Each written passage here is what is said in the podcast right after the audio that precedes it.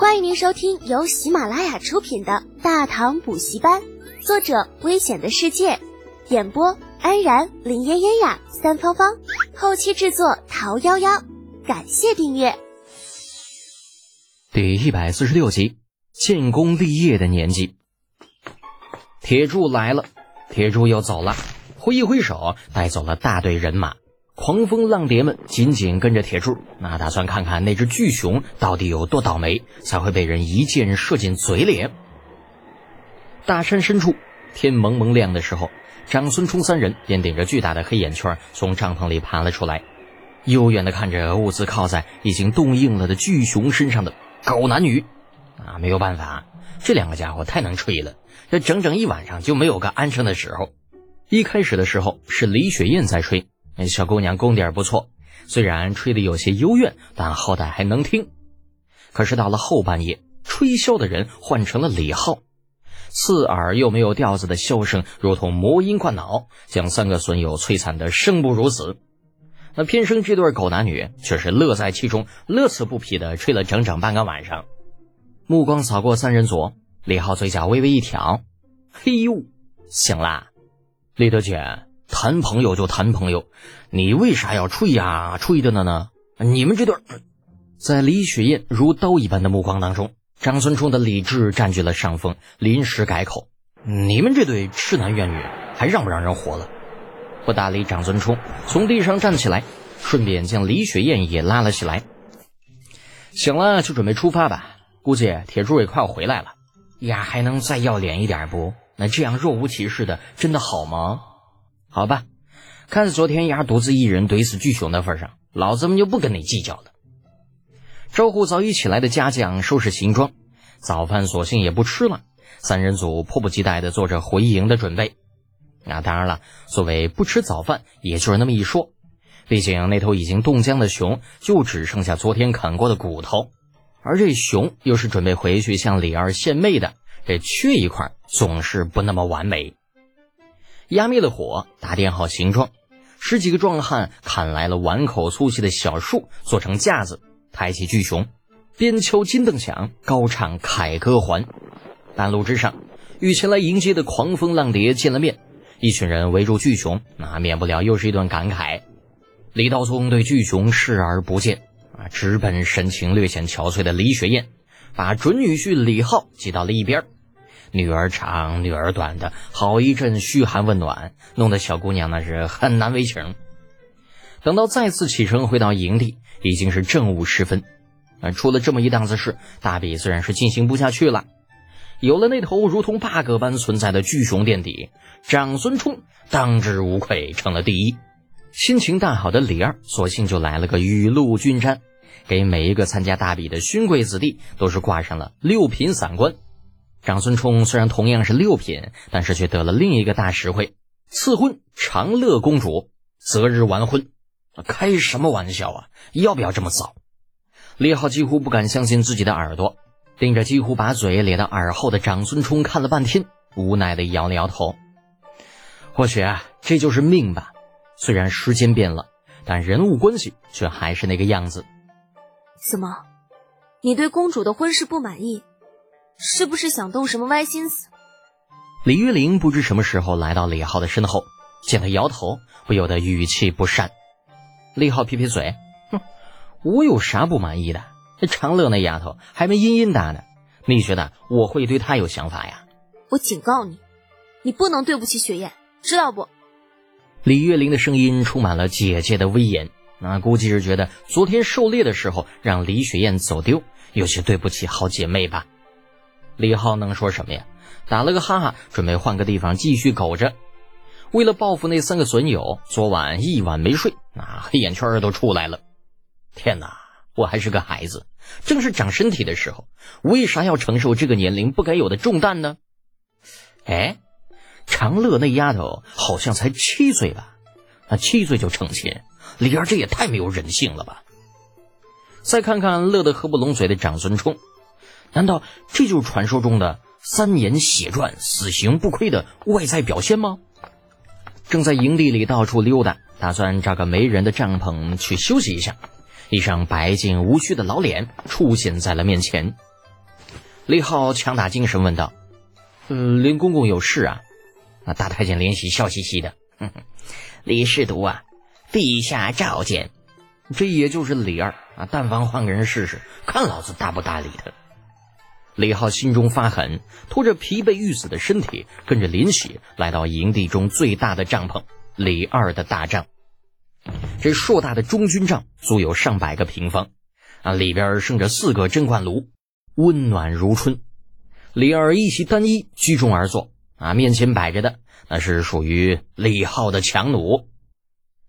陛下吉祥，吾皇万岁万岁万万岁！臣李德简祝陛下万寿无疆，寿与天齐。愿吾皇威临四海。哎呀，停停停，打住！李二没好气的打断李浩，明明可以靠脑子吃饭，却偏偏油嘴滑舌。顿了顿，沉声问道：“那兄，是你打的吧？”“嗯，没有，不是我，我哪有那本事啊？”李浩毫不犹豫的否认三连。那开玩笑嘛，咱可是讲信用的人，这说好了要把这好处给长孙冲，那一定就会给他的。嗯，李二点点头，显然对李浩的回答很是满意，指了指桌上的强弩，此物有大用，你可愿负责督造此物？李浩眨眨眼睛，不知道李二是啥意思。太子侍读、灵府折冲都尉的差事已经让他忙得脚不沾地了，这怎么还要加担子呢？你这逮住蛤蟆钻出尿是吧？大简呐，朕知道你现在担子重啊，可是话说回来，你现在的年龄啊，正是建功立业的年纪嘛。朕像你这么大的时候，已经率领千军万马征战沙场了。李浩一脸呆萌的看着李儿。咱不说话，就听着。好意思，你就接着说。李二咂咂嘴，忽然叹了口气，语重心长道：“你知道工部打造一张弓需要多长时间吗？三年，整整三年呢。这砍伐下来的木料需要晾晒整整三年，才能够拿来制弓。可就算这样，阴雨天气依旧会对弓造成影响。”但是你这把钢制弓不一样啊，先不说制作时间大大缩短，单就不受天气影响就是它最大的优点。更何况，你这弓经过简单的调整，立刻就能当成强弩使用。如此强大的武器，如果能够装备军中，无疑会让军队增加无穷战力。当然了，战力强大还是次要的，更主要的是装备强大可以让我大唐的军人。减少不必要的牺牲嘛。那李二把话都说到这份上了，李浩知道自己不能再装傻了，否则那就是不识抬举。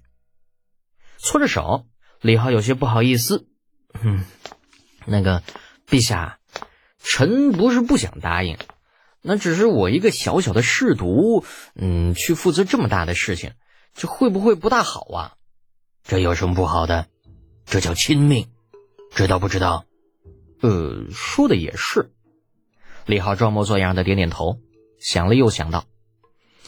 可是陛下，嗯，臣还是觉得不怎么靠谱。这滑轮弓对战力有影响，眼下只是推测。万一要是装备部队之后效果不好，那咋办呢？不好？怎么可能不好啊？李二狐疑的盯着李浩。那你的意思呢？呃，臣觉着可以找个单位实验一下，比如灵府就挺合适的。您说呢？李二已经不知道说李浩厚颜无耻好呢，还是爱兵如子好。那想着再怎么样也要装备到部队上面，索性也直接答应下来。行，朕可以答应你。臣谢陛下洪恩，吾皇万岁万岁万万岁！臣愿吾皇仙福永享。给人滚，该干嘛干嘛去。那既然不能反抗，那就享受呗，反正也就那么回事儿，雁过拔毛也好，贼不走空也罢，反正拿到好处才是真个的。李浩屁颠屁颠的从李二的中军帐离开，那必须要把这个好消息通知到自己的手下。这老子又给你们争取来了一份大好处，敢不好好训练，都给老子滚出灵府！啊，至于大比，哼，这不都比完了吗？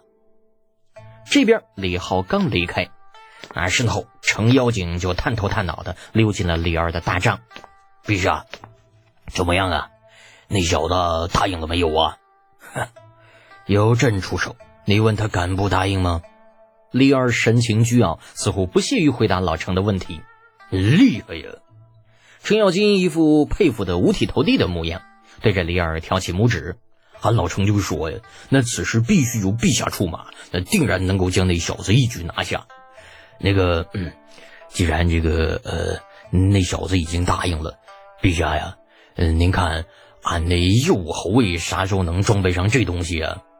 看着老程胡萝卜粗的手指指着强弩，李二嘴角抽了抽，没好气的说道：“之前呀，难道你不觉得此物应该先装配禁军吗？”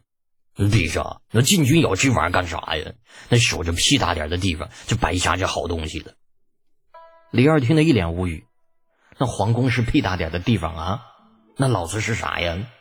这怎怎那么不喜欢跟老程家的人聊天呢？这是摆了摆手，将老程赶出帐篷，让他自己与其他十五位的头头商量华伦宫的最终归宿。